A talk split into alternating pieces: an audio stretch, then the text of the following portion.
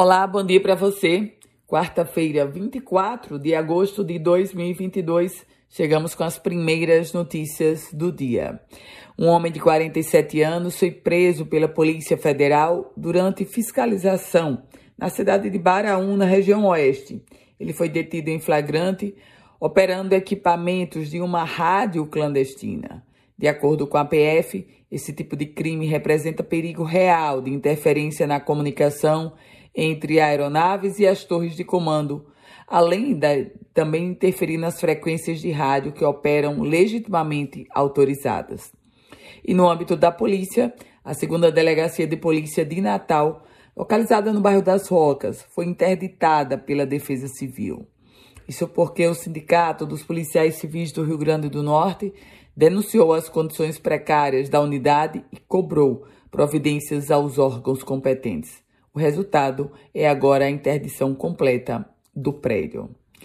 E a Secretaria Estadual de Saúde anunciou o fim da pandemia de arboviroses, dengue e chikungunya no Rio Grande do Norte. Essa informação foi confirmada após recente boletim epidemiológico das arboviroses, que foi divulgado esta semana. Em relação aos casos de dengue, o pico de casos aconteceu lá na vigésima semana, mas desde então houve uma grande queda no número de infectados. Balanço, balanço de desmatamento no estado Potiguar.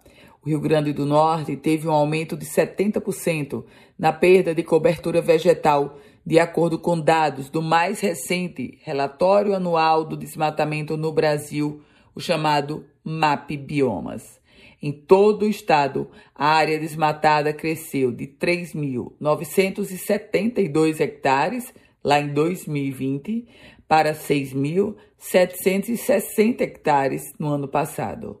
Os municípios de Mossoró, Serra do Mel, Serrinha, Marcelino Vieira e Taipu são os que registram os piores cenários.